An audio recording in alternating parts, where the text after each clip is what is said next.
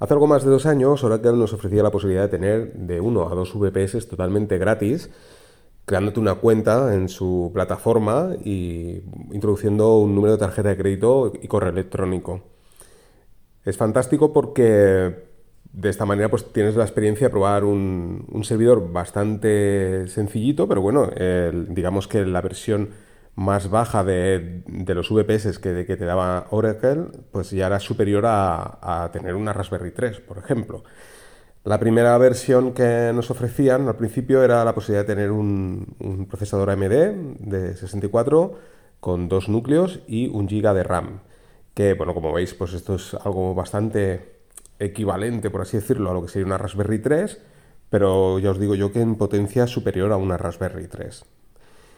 Y bueno, posteriormente, pues hace aproximadamente pues año y medio, ahora no recuerdo bien bien, pues aparecieron ya los procesadores con arquitectura ARM, ARM64, y aquí pues se ampliaba muchísimo más. El hecho de, tener, de poder elegir de un modo gratuito pues esta arquitectura, te podías llegar hasta 24 GB de RAM y eh, pues eh, el disco duro podías eh, creo que, había la posibilidad de solo crear un VPS y así tener un disco duro más grande, pero bueno, eh, de media pues esto, podíamos tener un, dos VPS cada uno con 100 gigas o 150 gigas, que yo creo que es más que suficiente.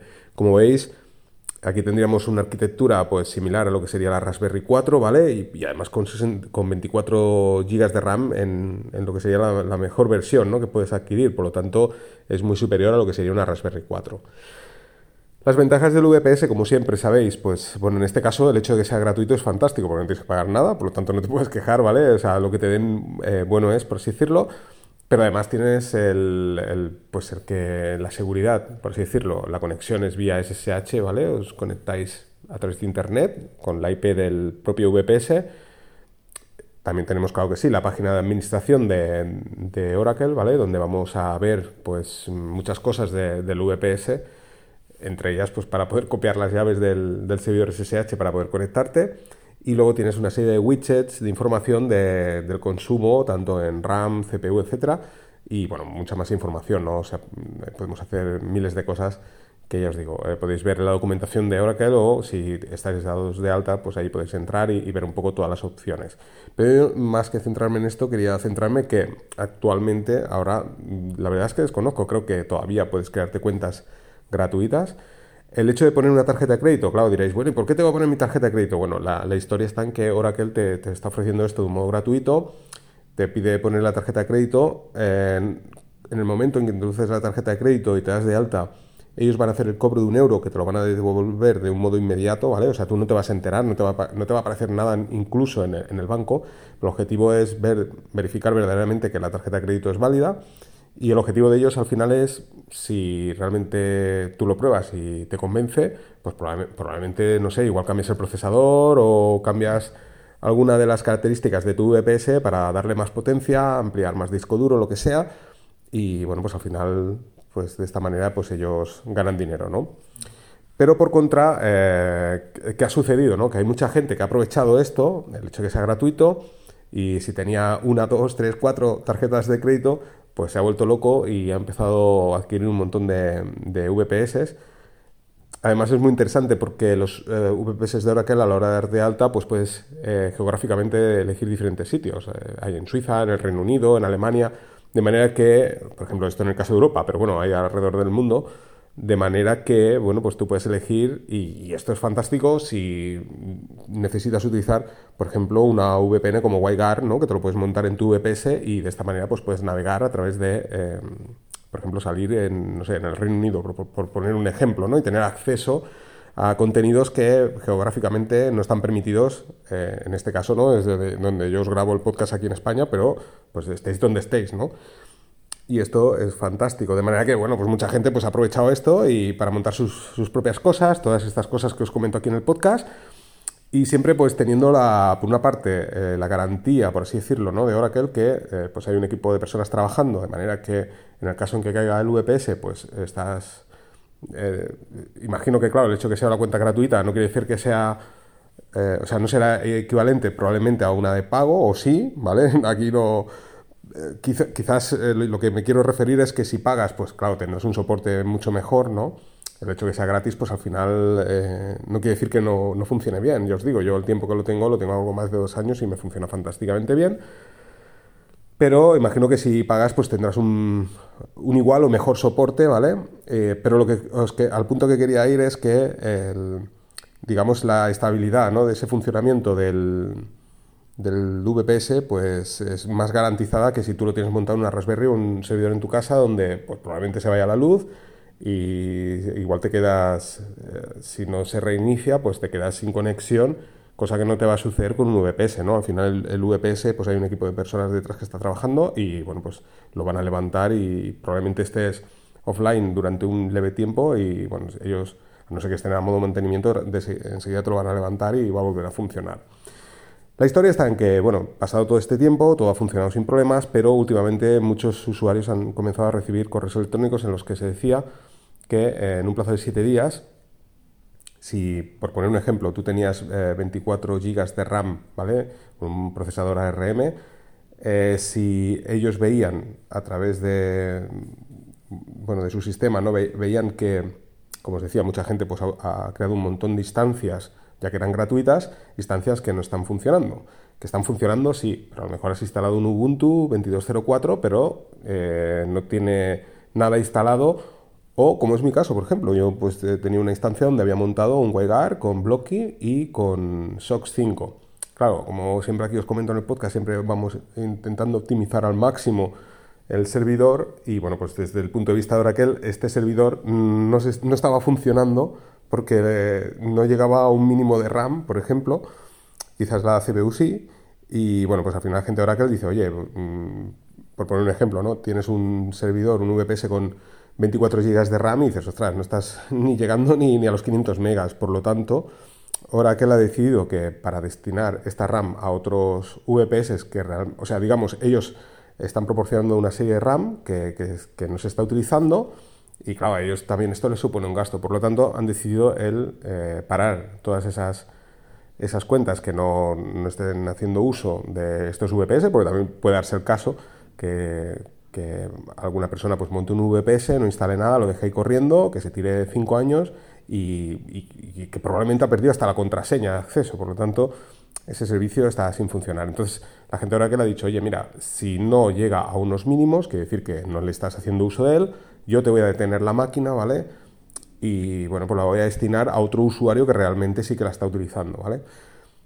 Eh, esto no quiere decir que al, menos a día de hoy eh, pues dejes de tener acceso a ese VPS y que pierdas toda la información. Lo que quiere decir es esto, que te van a parar la máquina, de manera que vas a tener que volver a la página de, administración del VPS y pues iniciar nuevamente la máquina para que vuelva a funcionar, ¿de acuerdo? Bueno, pues eh, en base a esto, esto solo sucede en las cuentas gratuitas. Claro, si no quieres que suceda esto, por ejemplo, pues tienes que pagar, ¿vale? Y si pagas, pues ya no te paran la máquina, ¿vale?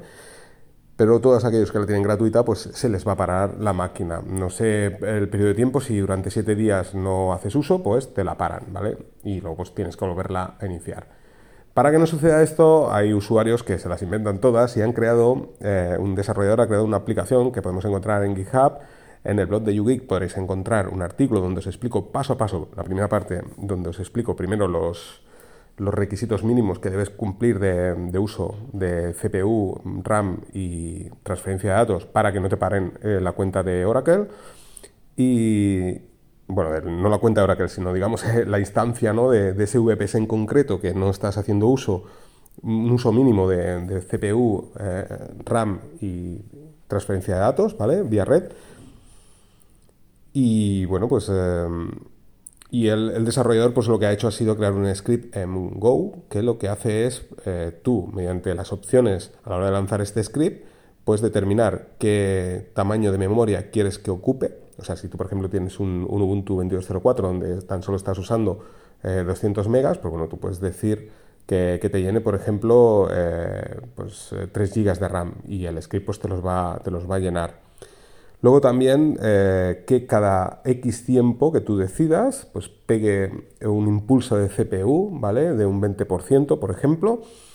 Y por último, que haga un, un, test de velocidad ¿vale? En Internet. De esta manera, pues hay un tráfico, ¿vale? De datos que suben y bajan, ¿no? De manera que verán que esa instancia, pues sí, realmente hay una conexión de, datos de ida y vuelta.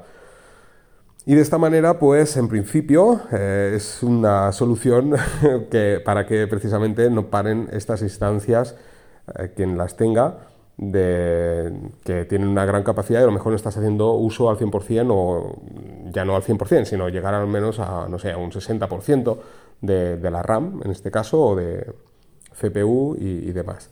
Así que bueno, pues nada, comentaros esto, ¿no? Pues em, en el artículo este del blog de Yugi os explico la primera parte donde, como sabéis, eh, podemos utilizar, me parece que son CentOS, en una de las opciones CentOS, Ubuntu, en los VPS de Oracle, pues bueno, yo os pongo como eh, instalar Go en Ubuntu, en este caso, que es lo que yo tengo, Ubuntu 22.04, la última versión en Go, tanto para ARM como para AMD64, y luego encontráis este script que está también en las dos versiones, para ARM y AMD64. De manera que, pues ahí veréis el paso a paso, cómo, cómo se puede hacer, cómo podéis añadir esas opciones para llenar la RAM, y la verdad es que funciona muy bien, es fantástico. Eh, imagino que, claro, pues ya una vez eh, puesto este script en funcionamiento, ya pues Oracle eh, desde fuera pues verá que hay una cantidad de memoria que se está ocupando, que hay movimiento ahí dentro y en principio, al menos a día de hoy, en el momento que estoy grabando el podcast, pues no, te pararán en principio la cuenta de, o sea, la cuenta no, mejor dicho, la instancia nuevamente del VPS de Oracle. Así que bueno, es, interesante, ¿no? Veis que la gente se las ingenia todas para que, para que no te paren la, cuenta.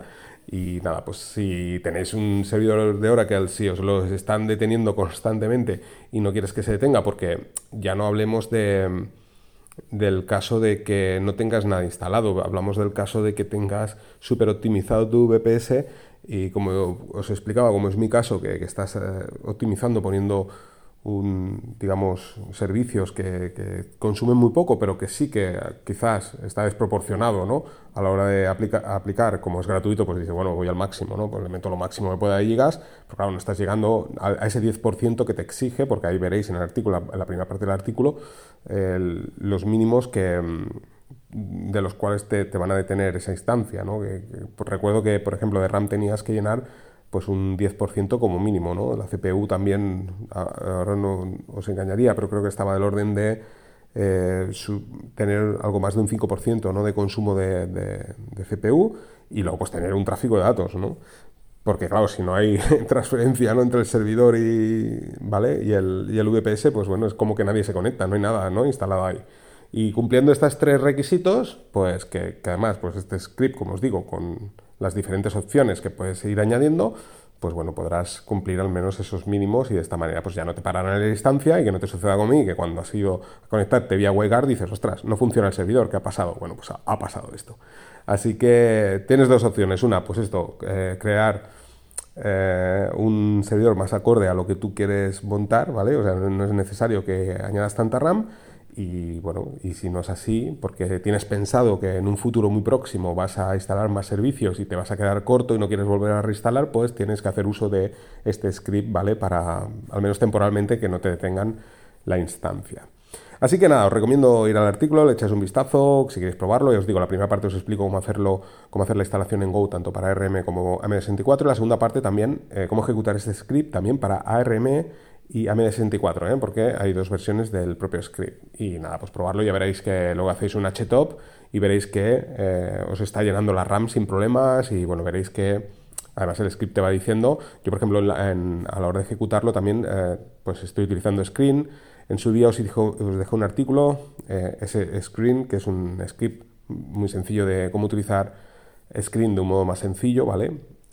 Pero aún así también os dejo en la parte final del artículo cómo añadirlo en cron, de manera que puedes hacer que cuando reinicies esa máquina o cuando arranques, pues de forma automatizada con screen te envíe eh, el script a segundo plano ya eh, y ejecute el script con, las opciones que tú añadas para llenar la RAM en el tamaño que tú necesites en función de la RAM que hayas otorgado, ¿no? para llegar a ese mínimo del 10%, dependiendo de la RAM que tengas y bueno, pues los toques de CPU y, también pues a qué hora quieres que se haga ese, ese test de velocidad. Así que no me extiendo mucho más. Os animo a visitar el artículo, veréis que hay muchos más artículos publicados y bueno, pues eh, ya os hablaré también de algunos de los artículos que tengo publicados en el blog, aquí en el podcast, para que estéis al corriente y si os interesa, pues echar un vistazo ahí en el blog. Venga, pues sin más, aquí dejo el podcast. Venga, un saludo a todos y nos vamos escuchando.